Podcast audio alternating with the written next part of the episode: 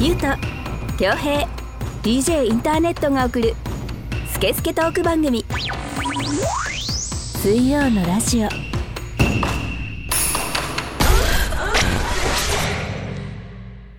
10月26日水曜のラジオナンバー95始めていきたいと思います。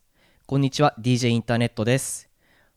この番組はリスナーさんからいただいたメッセージをもとに3人のおじさんが好き勝手に調理するスケスケトーク番組です。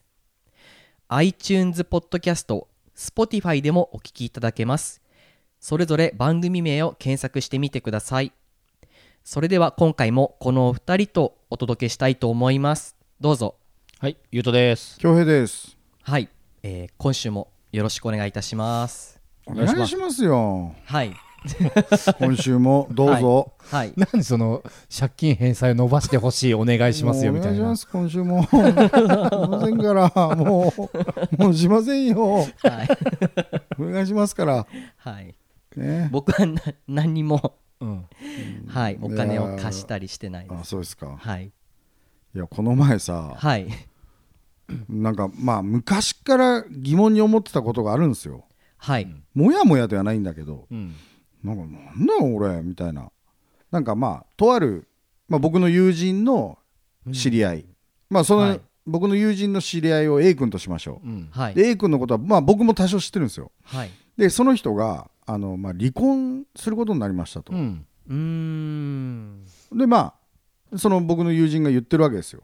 A 君離婚することになっちゃったんですよね。とかって。だからちょっと昨日あの遅くまで飲むの付き合ったんだよ。みたいな。あーで何へこんでんの？って言ったら「いやまあ結構へこんでますよね」みたいな「そりゃへこみますよ」みたいな。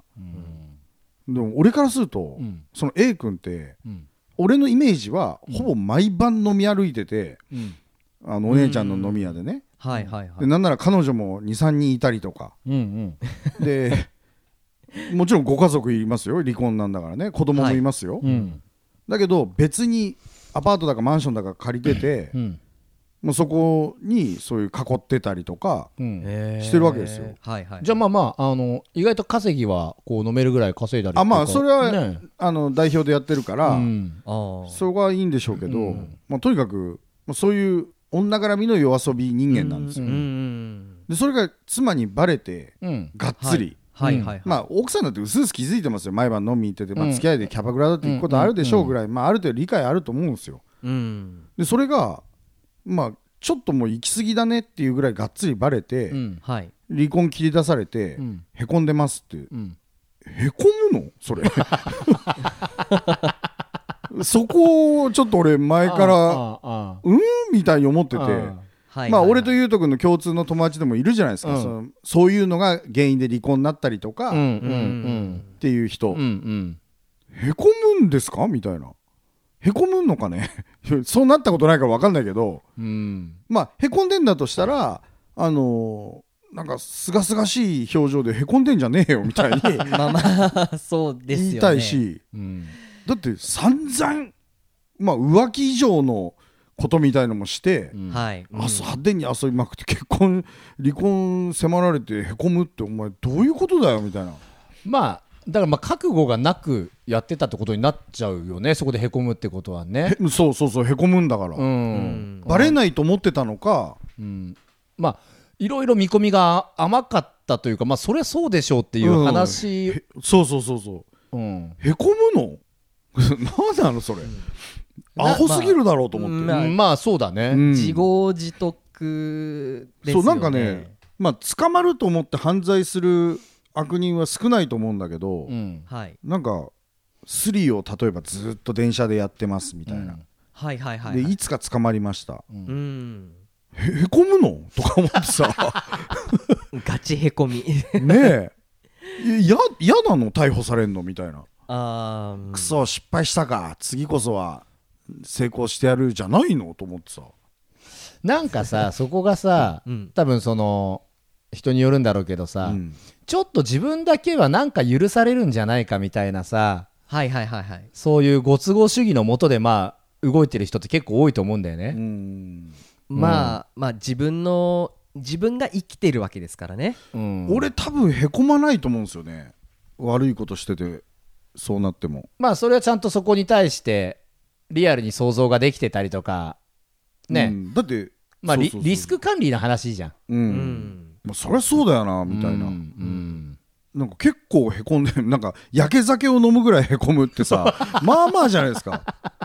なんかちょっとつもうこういうわけで離婚しちゃったから飲み行こうよみたいな、うんまあ離婚してなくても飲み行ってんだけど、はい。何かっちゃ飲み行くんだけど そういう人は,、はいはいはいアホすぎる。だってなんかあとさ、うん。高校の時なかったですか？あのー誰々がさ、ちょっと彼女はらましちゃってさ。おうおうおうおうちょっと、はい。はいはいカンパ頼むよみたいな。まああったよね。あるよね。あるじゃないですか。偏差値低いやら低いほど、うん。そういう高校って、うん。なんかこうね。まあ、僕の高校は少なからずあったんですよ、うん。定期的に、へえ誰々はらましちゃってとか、はあはいはい。うん、でカンパうんうん。おおろすからカンパみたいな、おろすってお前気軽に言うなと思ってたけど、うんうんはいはいはいカンパお願いしますみたいな、うん。まあ俺はそれ仲いいやつでも1円も払ったことないんですよ、はいはいはい。必要ないじゃんそんなの、なんか俺も一発で噛んでんだったら わかるけど3分の1強ちゃんだからねみたいな。そうそうそうそうだったらわかるけどおなんでお前らの営みのケツ俺が拭かなきゃいけないのみたいな。いや友達じゃんみたいな。いやとうんそこまで面倒見る？友達って？みたいなうん。な。んかねそういうの納得できないんですよ。とにかく。ああそうですか、うんあったねカンパとかのそのね。ああそうですそう。ねでしまいには本当はもうね嘘だったみたいな嘘だったねとかさそういうのもね。そういうのもあって。えー、もうなんか。あの僕はあの高校の時はカンパなかったんですけど、それってまあ一口いくらぐらいなんですか？実際のところ。そそこそんな掘らなくても大丈夫だよ。タネとタネと。未経験なんで、うん。なんせちょっと。そこのそこのシステムに興味が出た？はいはいはい、なんかそれはもう。保護犬のあれとかじゃないからさ。あ一口いくらとかじゃないんだけど。うんわかんないけど。はい。まあねまあそれ。1万とかうん。5000円なのかはいはい。まあ学生だからね。それぐらいでしょうね、うん。でもなんかなけなしのバイト代を払ってるやつもいたりとかしてはいはいはいはい確かにね。俺はもう声を大にしろもうそんなん払う必要ねえだろうとか言ってずっと言ってた派なんですよ。うん僕もそっちでしょうね。ううん。本人にも「お前そういうのカンパとかするな」みたいな。はい。みっともないことをみたいな、はい。でもまあそうだよね。そのまあそれがまあ現代で言うとね現代っていうか大人になってね。浮気がバレてうん。離婚へこむみたいな、ううんん。もうへこむからちょっとキャバクラ行こうみたいな。そうそうそうそう。はいはいはいなんかさバカすぎるじゃん。まあ女性のいるところにね女性の話を聞いてもらうために。そう。あとねやっぱそこのなんどういう心理状況なんだろうなと。俺あんま分かんないんですよそれ。子供に会えなくなるなとか、うーん。まあそこで現実が一気に来てるのかね。はい。あとはまあなんかその下手打った感なのかね。うん。なんか俺言いたいんですよね。えそれってもしかしてうん子供がいてうん。家族があって、うん。奥さんに離婚を切り出されました。自分が浮気が原因で、ううん。んそれ一般的にへこんだ方がいいと思ってへこんでませんか？みたいな。あー。なんか離婚イコールへこむみたいな。はい。う風に捉えてない？君常識として。みたいな。君の常識として。みたいな、うん。でも考え方を変えればあもう誰からも縛られることなく夜遊びできるんだ。やったーって思えないの？みたいな裏を返せば。そうそうそうそうそうそうそう。うん離婚したからうんもうフリーなわけじゃん、まあ、はい。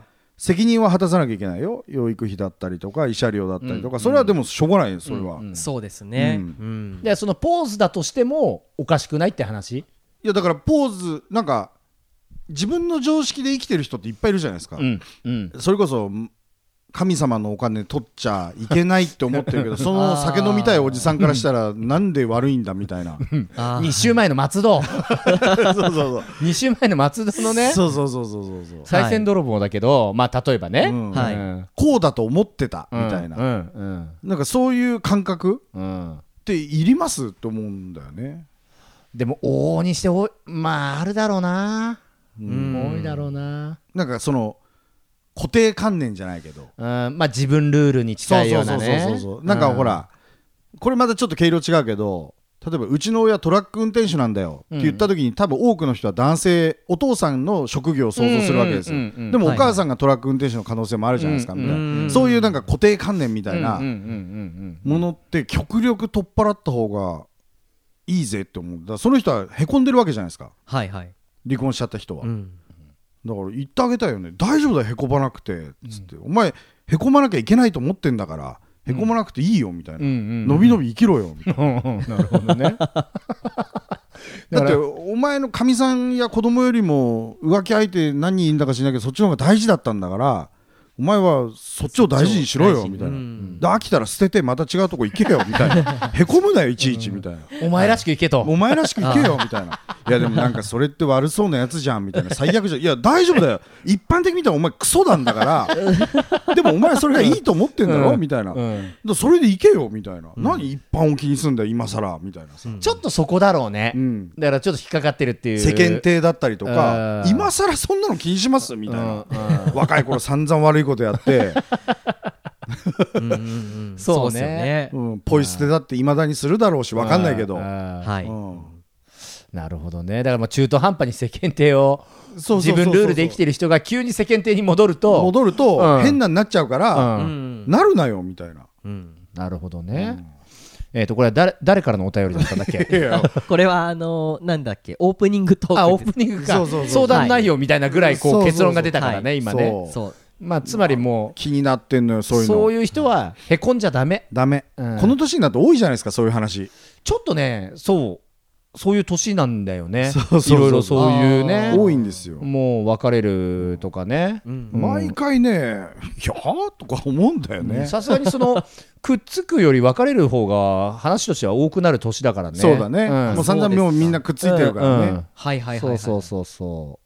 そっちのリアルな話がそうなんですよ。本当にね年に今年何組だろうみたいなさ。そうだね、へだって何人かに一組は離婚するわけじゃまあ、ん、3分の1だか4分の1とかね。そのぐらいのあれだからまあまあそれはね。離婚が分かってる3分の1の離婚が分かってるのに結婚式行くのもバカバカしいっていう、まあ、よくある話になるんだけど。だからもご祝儀3分の1にするべきだね。そうだね。そうですね、うん。うん。そうしよう。ん、うなるほどね。そうそうそうそう。はい。っていうニュース？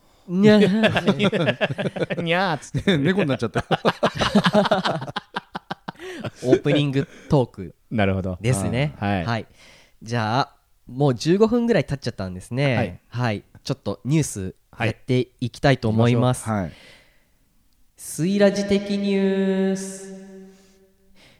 人気 YouTuber 残高公開 YouTuber カッツーさんが現在の貯金額を告白した。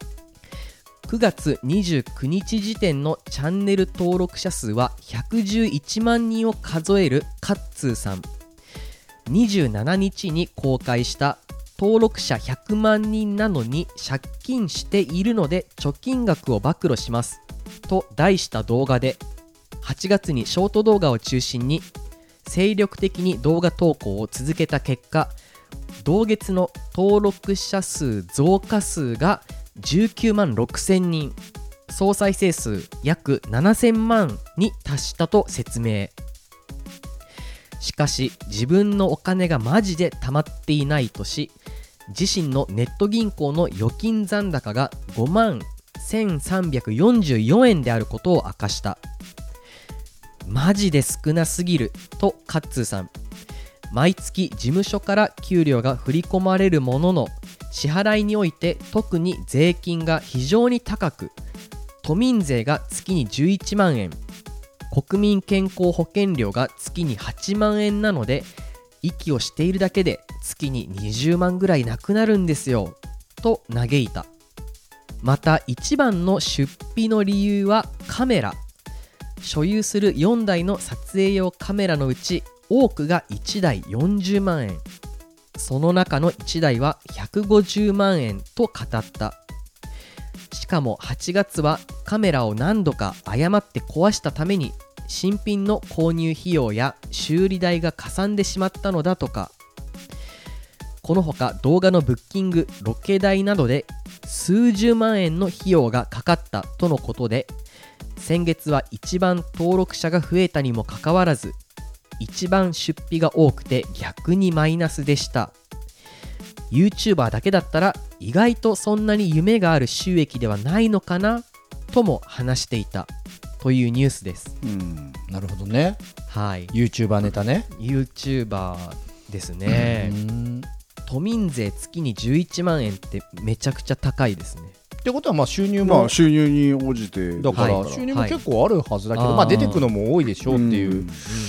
まあ、カメラぶっ壊したは知らないよね。そうそうですよそれはバカ高いカメラをぶっ壊したってししかも8月はカメラを何度か誤ってだからこう2回ぐらい3回ぐらい、うん。まあ、そういうコンテンツを撮ってる人なのか壊れやすいようなねまあ人によるんじゃない？儲かってる人もいれば、うん。うん。そうですね。そういうあれにもよるし、うん。でも意外と儲かってない人もいるんだよとか。あとなんかその事務所っていうのがあるからさ。はいはい。そうね。だから事務所で給料制なんでしょっていうところと、うん。うん。でも俺の周りでプロゴルファーうん。になったやつもいるけど、あそうなんですそうねそう。もうあれだもんね。大会出ることにマイナスだっていうもんね。あれも個人事業主だから1回の大会出て遠征でホテル代だ参加フィーダーとかでまあはいはい。20万30万は飛んでくと、うん。でそれで賞金取れなかったらただそれのマイナスなだけでとか。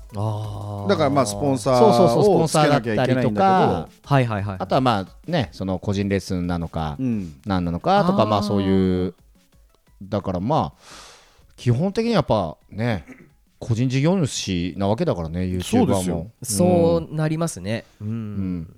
でもまあこういう言い方するとあれだけど、まあ、稼ぎ方が下手な YouTuber もいれば上手な YouTuber もいるっているでしょういうね。っていう、うん。だから例えばわかんないけど登録者数が半分でも5倍ぐらい稼げるやり方もあるだろうしさ、うん。はいはいはい。まあ、わかんないけどそのアルゴリズムは、まあ、再生回数だったり登録者数だったり何々とか、あともう直接のほら投げ銭みたいのも今あるじゃないですか。うんうんうん。うんありますね、うん。であとグッズ販売とかもやってる人はやってるしそうそうそうねそうそうう。んオフ会だとかなんだとか。だから稼ぎ方はいろいろあるんですよ。ただまあずば抜けてる人も多いから目立つよね、うん。はい。YouTube はね、うん。うんまあ面白いしね YouTube、うん。暇つぶしとかうに、ん。まあ見ちゃうよね、うん。はい。迷惑系 YouTuber だけは本当に嫌いだけど。ああそうなんですか。すげえ嫌い。僕はあの恭平さんとかは好きなのかなって思ってまいやした嫌い。嫌いですああいうなんか渋谷駅だか新宿だかでコーラぶちまけるやつとかさ。あーあれだってコーラだからいい外だからいいみたいな感覚でしょ？うんそうですね。自でもあれベタベタするし、まあね。ああいうのとか。かかったらちょっとね。はい。はいかかんなくてもさ道路が汚れるじゃないですか。あーなるほどね。うん、なんか外だからいいみたいなさ。じゃあ家の前にでやられたらどう思うのみたいなさ。なんかああはい。はいはいいうの本当嫌なんだよな、うん。自分で買ったものだからいいみたいなね、うんそうそうそうそう、はい。本当に迷惑。そうですね、うん。ね例えばそのさポッドキャスト1本で食べてけてる人とかっているの？そのいないんじゃないですか、かポッドキャストはさすがにいないのか。うん。例えばその有名人がやってるポッドキャストとかは別にして。はい。はいはいはいはいはい。そう誰かがお金くれて、うん。お願いですからここのチャンネルで喋ってくださいはまあもちろん稼ぎになるけど、うん。はい。これ僕らみたいなのがはい。やって稼ぐっていうのは、うん。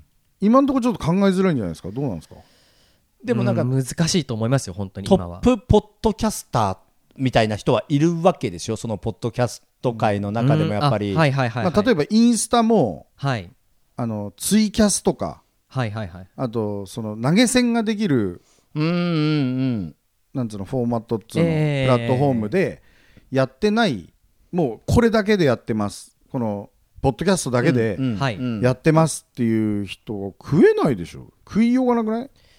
そうですね。今まあポッドキャストってうんちょうどなんかサブスクが出始めたぐらいのところで、多分再生数とかで0.00いくらみたいなうん。そういう仕組みって僕はあんまりないような気がしていて。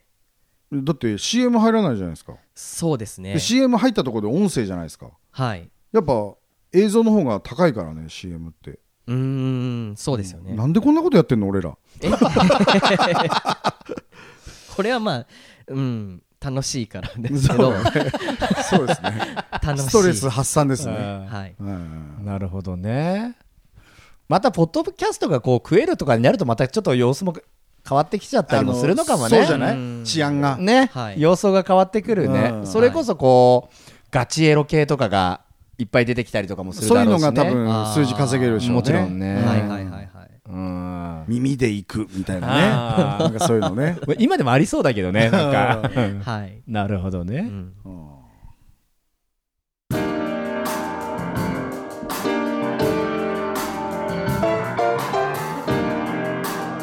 スケスケトーク番組。水曜のラジ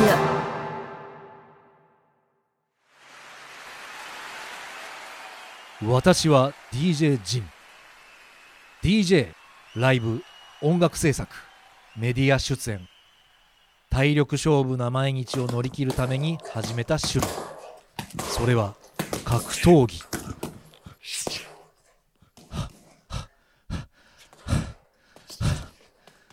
タフに生きるにはタフなケアが必要だ。スイラジリスナーならわかるよな。子供から学生お年寄りガチのトップアスリートまで幅広くケア。0120-89-8214早く初石遺体が当たり前になっていませんか？大日型整骨院。水曜のラジオ。この番組はリスナーさんからのメッセージを全国から大募集中です。インスタグラムツイッターのハッシュタグで「シャープ水曜のラジオ」と検索し公式ホームページ内のメールフォームからお送りください。SNS のダイレクトメールからお送りいただいても OK です。スイラジステッカーが欲しい方はメールフォームから住所氏名を添えてメッセージを送ってください。はい。ちょっと C CM 中に CM 中が面白い場合あるからね。気をつけないといけないですよ、はい。本当にあのーまあはいません。何かがあった時にまあうっすら音声入ってっから、NG 集とかで流れることあったらね。そうそうね。そうですね。ね。使えない CM 中は往々にして使えないことが多いんですがね、うん。はい。もう行こう次。すいません。はい。はい、えーでは今週もメールを紹介いたします。ラジオネーム筋尾まで筋尾年齢44歳千葉県にお住まいの男性の方の恭平さん宛てのメッセージですはいはいありがとうございますでは、えー読んでいきますおじさんからだな おじさん人気いいじゃないですか いいですかねはい。えーお久しぶりです。覚えていますでしょうか？筋まで筋をです。オス、メス、オス。朝はパン派です。でも44歳。もうきょうちゃんきょうちゃんのそうですよ。ねあれだからちゃんと。はい。僕の責任ですよね。そうだよそうだよ。そうですよ。筋尾さんこうさせたの僕の責任ですよそうだね昔はこんなんじゃなかったんだから。そうですよね。うん。はい。恭平さんに教えていただいたお弁当やお母さんの歌に行き、唐揚げ弁当を食べました。おおはい。おか歌おか歌ね。マザーズポエム。これ言いましたね、昔。うはい、お弁当屋さん江戸川台のね、んにあるんですよ昔から、うん。はい、俺が生まれた生まれる前生まれた瞬間からある。存在していたその時に、はい、聞いていたように私が店内にいた時客が全員唐揚げ弁当を頼んでいてびっくり今まで食べたことがない味でそのまま10回ぐらい通ってしまい今ではすっかりリピーター。他にも美味しいメニューがたくさんあるのに来る人来る人全ての人が唐揚げを頼んでいて噂通りの唐揚げが有名なお店。教えていただきありがとうございます。でで生姜焼き唐揚げが好きなんですがお弁当は唐揚げ。定食屋さんだと生姜焼きを頼みます。なぜなんだろう？なぜなんだ？容器がそうさせているのか？俺が陽気なのか？俺は筋尾だ！きょうちゃん。ごめんなさい。きょうちゃん。はい。うん。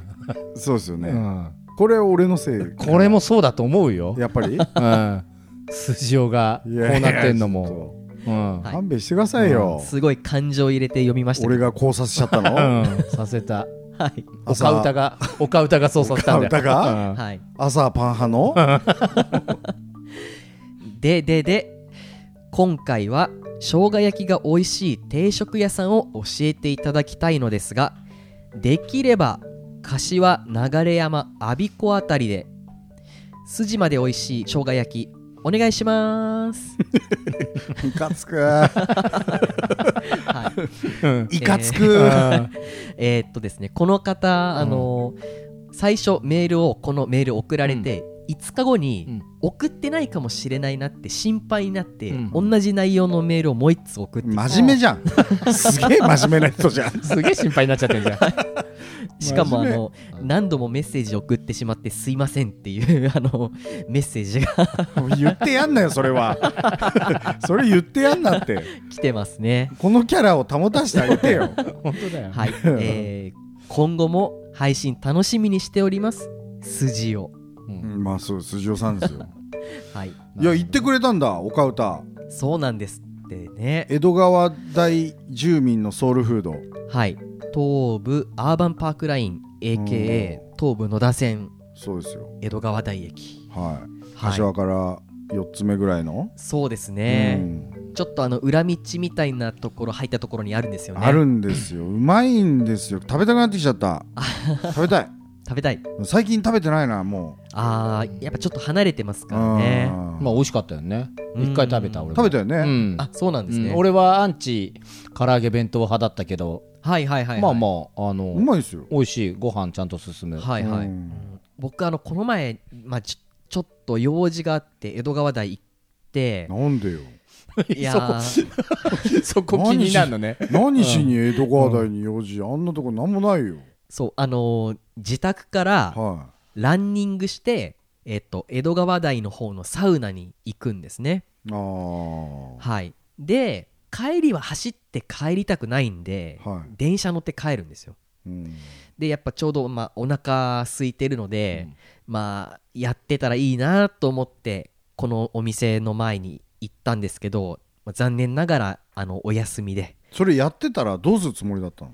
やってたら普通に何か買ってから帰ろうかなって電思ってます。車乗って？はい。あれ電車乗っちゃダメだってあ匂いが。くせえから。あー。くせえって言った。あの弁当くせえから 電車はダメよ。あ唐揚げ弁当ですよね、あー、まあ確かにそうかもしれない。すごい匂いなあれ車で持って帰ってくると車内すごいんだから唐揚げ屋さんみたいな匂いになっちゃう車の中が。ちょっとそこまで想像してなかった進めんのにですくせえって言うんだよな。お腹空いた時ちょっと車食っちゃったことあるんだか 感じ。匂いでらね。匂いで。はい。ダメだよあれ電車乗っちゃ。あそうだったんですね。そうなんですよ。であーじゃあよかった。筋筋尾さんは？はい。今度は生姜焼きがうお弁当じゃなくて焼はい。定食？ん。僕知ってますよ。なんでもやだな。はい知ってますよ。その前にさはい、はいはあの生姜焼きって食べる？僕い食べますよ。食べます、うん、自炊でも。自炊でも？はい。それはない。でも生姜焼き定食ってあったら食べる？食べることある。あ本当、うん。俺生姜焼き頼むやつすげえバカっぽいなと思っちゃってんだけど。いやいやいやいやいや。あの、いやいやいやいや。まあ聞こう。うん、まあまずね、はいはい。俺生姜焼きは自体がちょっとそんな好きじゃないのよ。だからそこじゃないですか原因まあまずそれが一個あって まああの幼少期にまあ家で出てくる生姜焼きがクソまずかったっていうのがまあ一番の原因なんだけど。そこが原因ですよ。あの かわいそうに。あのびっくりするぐらい生姜と醤油しか使わねえのよ。あだから甘辛いものだとは知らないわけよ。ーうんうんうんああもうひたすらしょっぱくて硬くて辛いみたいな、はいはい。硬いはねうん。ちょっとわかる。うん、家とかで食うさ。家の生姜焼き根性あるんだよね。あ わかる。でまあそれで好きじゃないっていうのはあったんだけど、うん。まあ、はい。その後にあ生姜焼きってこうちょっと甘辛くて、うん。もうなんだったらマヨネーズつけてそうね。食うんだみたいな、はいはい。外のはね。うん。うん。超バカな味じゃんとか思っちゃって。なんかなんつったらいいんだろうな。ちょちょっと照り焼きとかさ、はい。うん。バーベキュー味とかさ、うん。まあ、そのジャンルじゃん。大きく分けると。あーえー、そうなのかな。素直にうんとは言いづらいな。あそう？なんかね、俺だから定食屋行った時に生姜焼きっていうのがあのまずいとは思わないけどもちろん、うん。はい。まあなんつうんだろう何ザご飯が進む味食ってんだよみたいなちょっとこの。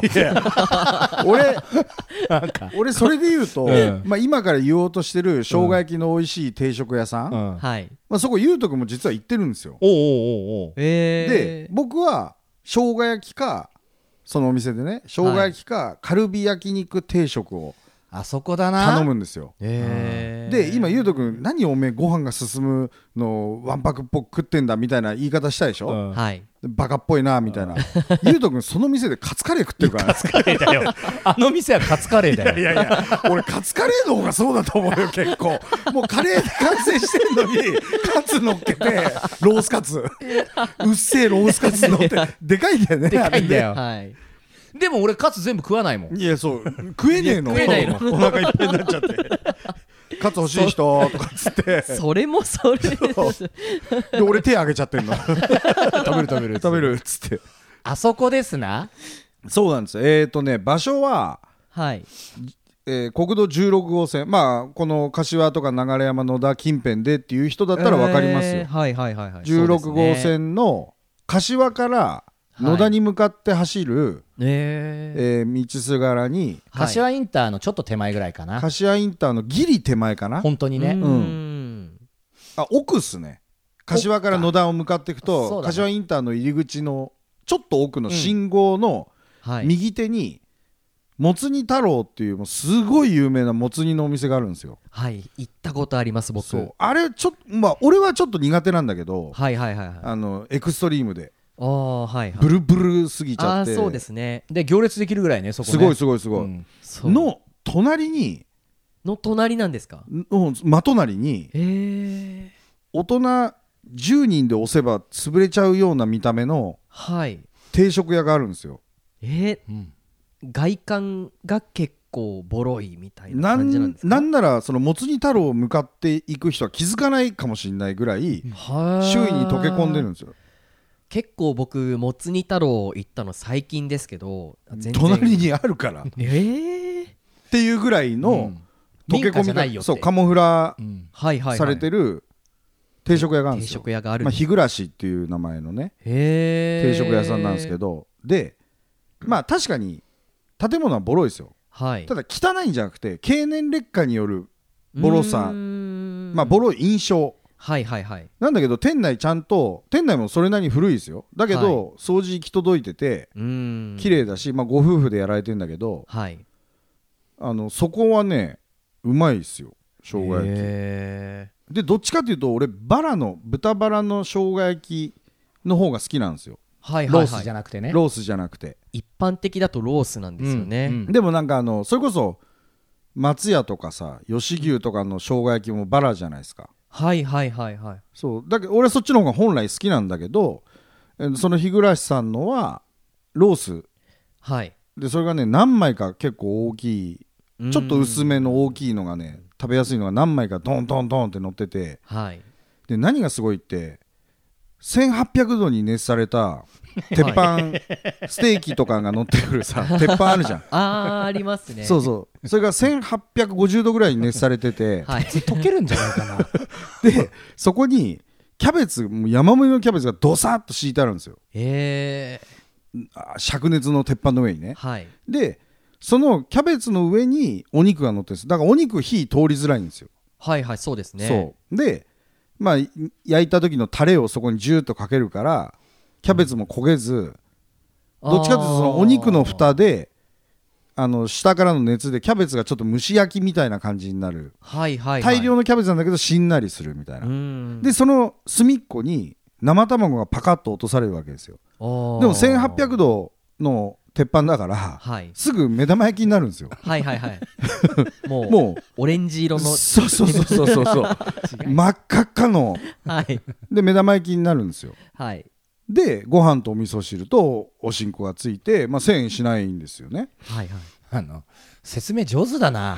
すごい。うまそうじゃねえか。よ美味しそう。めちゃくちゃうまいよそれ。お肉も柔らかいしはい。あのちゃんと生姜焼きの味。おー美味しそう今の例えは。でも日暮らしでも俺生姜焼きは食べたことないもんな。そう美味しいよ。うんカルビ焼きはあるけど。そうカルビ焼肉定食もまあ同じスタイルなんですよはいはいはい。カルビ焼肉定食の場合は1700度の鉄板の 少し低いんだ。上にキャベツとその 牛バラみたいのがねはい。甘辛く味付けした牛バラみたいのがぶわーっと乗ってて、まあ、量もあるんですよ、はい。で目玉焼きが乗ってて、七味味みたいのもあんだよね。そういうのもある、あーいいですね。そうそう。まああそこの定食屋はねほんとザ定食屋、はい。お味噌汁美味しいんだよ。う、ん。なんかくたくた系のね。そうそうそうそうそうそう。あーなんかなんだろうぐずぐずに崩れ煮崩そうそうれしてる98度の味噌汁。温度すげえな。ドロドロです厚めねだな。そうそうそう。うん。まあそうなんですよ。そうでもカレーが一番美味しいんです僕は。カツカレー食ってっからねそこで。すごいですね。カツカレーは。店員さんも、え？みたいな顔しちゃうぐらい。あそうなんですね。でなんかカツカレーこの間値上げしてたんだけど。はい。あそう。あのでなんだったらもうないんだよメニューに今。あそうだ。なくなって、うん。でちょっと作ってくださいっつって、うん残すのに。め でもうごめんなさい。カツカレーでもちょっと値段上がっちゃって1200円なんですよ。もう構わないと、あまあそんなもんですよね、はい。なんだったらもう1500円でいいですと、うん。切りよくね。うん、残すし、残すなや。でも食べたい。あそこのカレーがまたねカレーはカレーなんだよね。ちゃんとカレーなの。このカレーって、うん食べたくても今食べれるとこないんだよみたいな。っていうカレーなんだよね。昔ながらのカレープラスうまみがちゃんとあるみたいな、うん。うん家庭の味と昔の懐かしいお店の味のちょうど中間ぐらいのこうねいいとこのカレーなんだよな。へえこれはね。であともう一軒。うん。はい。日暮らしはまあ行ってほしい。はいはいでこれねこれもスポンサーよいしょじゃないけどはい。焼き鳥つかさの生姜焼きは、あえー。まあ、定食としてはないけど、まあ、やろうと思えばできますよ。はいはいはいはい。焼き鳥つかさの生姜焼きはあのそこのおかみさんとも話したんだけどはい。これどんずばだねみたいな話をしたことがある、えなんかねちょっと俺もダイエットしてる時とかでそこのおかみもダイエットしてる時みたいな、ーはい。でつかさでしょ、はいはいはい。焼き鳥つかさうん。でつかザップサラダっていうのを作ったんですよ。あーなんか SNS で見たことあるそうそうそう。なんか生野菜サラダの上にはい。生姜焼きがもうどっさり乗ってて、でそのタレがバーっとかかっててみたいな、まあえー定食食うよりヘルシーでしょ？みたいな、はいはいはい。それがめちゃくちゃうまくてさ。あーうまいでそれはちゃんとバラのでしょうねはいはいはい。豚なんですよね。うー、ん。でねあのタレもね俺タレだけで売った方がいいんじゃねえの？っていうぐらいうまい、うーん。司のタレ美味しいですよね。うまいよね。はいそうだからその2軒は生姜焼きって言ったらまず思いつくへ感じかな。いえいなあちょっと僕まだ食べたことないんですよ。だからう茶碗でご飯くださいよって言って 茶碗でご飯くださいよ。タネットの真似そおれ願いしますよ。その声。チンチンゲーってしながらさお願いしますよ。茶碗でくださいよねえ。っつって。最悪のすり寄って。モノマネですね。全くかすらなかったね。かすらなかった。さすがにかすらなかったよ、はい。俺もひいき目に聞いてもかすってなかったよ。お茶碗でさ気に入りだしたからもう止めろよ。やめてください。あそうですか、なるほどね。まあその2件、うん。はい。まず思いつくのそこあーもう僕のモノマネで司さんのプロモーションがもう全部こう持ってかれちゃってますからね。今。プロモーションじゃないから。司さんの紹介が。紹介が、はい。そっか。でもぜひ両方行ってほしい また上書き上書きしないでください。ダメはい。あのおじさんダメだ。ダメですね。もうもう3本目で集中切れて楽しくなってくから。いやいやいやいやそうはい。か生姜焼き。でもうん。もうあの日暮らしで生姜焼き食べてカレーも食べて。そうそうそう。司行って焼き鳥も食べて生姜焼きも食べて。あいいじゃないですか。もう満腹はない。一日、のぜひ試してみてください。なんだでも嬉しいね。このグルメ情報をちゃんと言ってくれてさ気に入ってくれてんのはいさ。や嬉しい、ね。はいはいはいはい。岡歌しかも10回以上行ってんでしょもあう。んそうですね。書いてありますう、いいねよ美味しいんだよな、近々行こああちょっと僕も近々う、うん。行きたいと思います。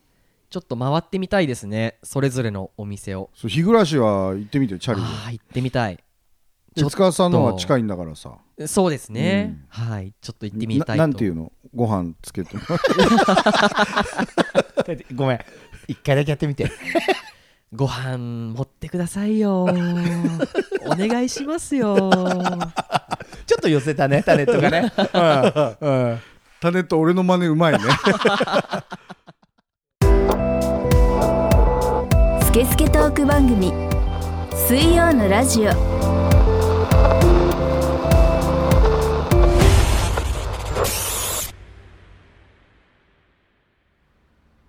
忘れることができない町柏。私はここにやってきた。柏西口朝日通りの焼き鳥つかさ店主がディグした。よりすぐりの日本酒。炭は本格備長炭。お通しも隙がない。大将が一本一本焼き上げる串。焼き鳥ってこんなに美味しかったっけ？創業47年柏のグローバルな居酒屋焼き鳥つかさ焼き鳥ってどの世代にもソウルフード。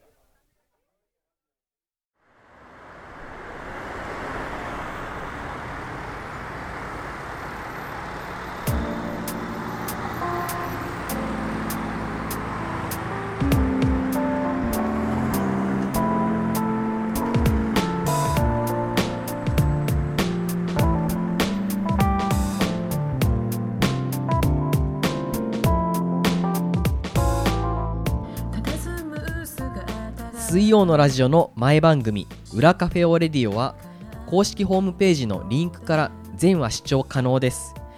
公式ホームページはインスタグラム、ツイッターのハッシュタグで「シャープ水曜のラジオ」と検索し番組アカウントからアクセスできます。Google 検索でも「水曜のラジオ」でヒットします。ぜひ本編を聞いた感想もお待ちしております。はい。焼き鳥つかささん。のちょっと話が出ましたけどはいはい。はいちょっとま繰り返しになっちゃうんですけどつかさであの水曜のラジオのステッカーを見せたりうん。あのメール送っていただいてメール送信完了画面をあお店の人に見せればあのドリンクがアルコールも含めて1杯サービスになりますので、はい、日本酒もなのかね日本酒もだと思いますよ。本当勝手なこと言っちゃまずいよ。あじゃああのー 煽っといて。それまずいよ。ちょっと日本酒はわからないんですけどつくねも僕にとっては飲み物ですからみたいに言っちゃっていいの それはちょっとあの 難しいですね。ドリンク一般的にね、はい。常識的なドリンクね。はい。やべえリスナーばっかりなんじゃない。そんなこと言うね。あのタレはドリンクだと思うんでみたいな。持ち帰りとかあるかもしれないですからね。はい。まああぜひ。ぜひ利用してみてください。そうですよね。ただだから。はい。さあ一杯サービスですからね、とここだけの話なんですけどね。それと生姜焼きを頼んで。そうですね。いいじゃない、うん。はい。ちょっとじゃあ俺も生姜焼き。ちょ今度行きましょうよ。行こうこうん。う、うん。はい。嫌いを嫌い。というか偏見だね。うん。生姜焼きに対まあする生姜焼きと思わなきゃいいじゃん。そういう豚肉料理だと思えば。うん。でね豚バラは好きなのよ。でしょ？うまいんだよね甘辛くてさうん。はい。でちょっとこうピリッとするとさ美味しいじゃん。いいじゃない。うん。はい。ご飯が進むんだよ これいいな。そうだよ。それいいぞ。ご飯が進むんだよ。あはい。でもそういう時は和江さんに言えばさ なんて言うんだっけ？いやいやいやもうそこはもう。お願いします。よご飯くださいよ。お願いします。ご飯収録のもう3本目の終盤ですからね。ー もう完全に、はい。はい、出来上がっております。はい、ノンアルコールでね。はい、それ、大したもんだよ。はい。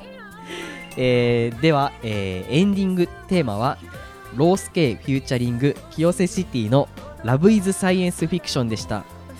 iTunes ストア、Spotify、YouTube で視聴購入できますので、気になる方はチェックしてみてください。それではまた来週の水曜にお会いいたしましょう。お相手は DJ インターネットとゆうとと恭平でお送りしました。ごめんなさい。ふざけちゃった。すいませんでした。もう笑いが止まってないんですもんゆうとさん。変なところ入っちゃう。たまにあるね。すいません。こういうことはね。すいません。はい。じゃあえっともう一回お願いします ゆうとと。恭平でお送りしました。はい。ありがとうございました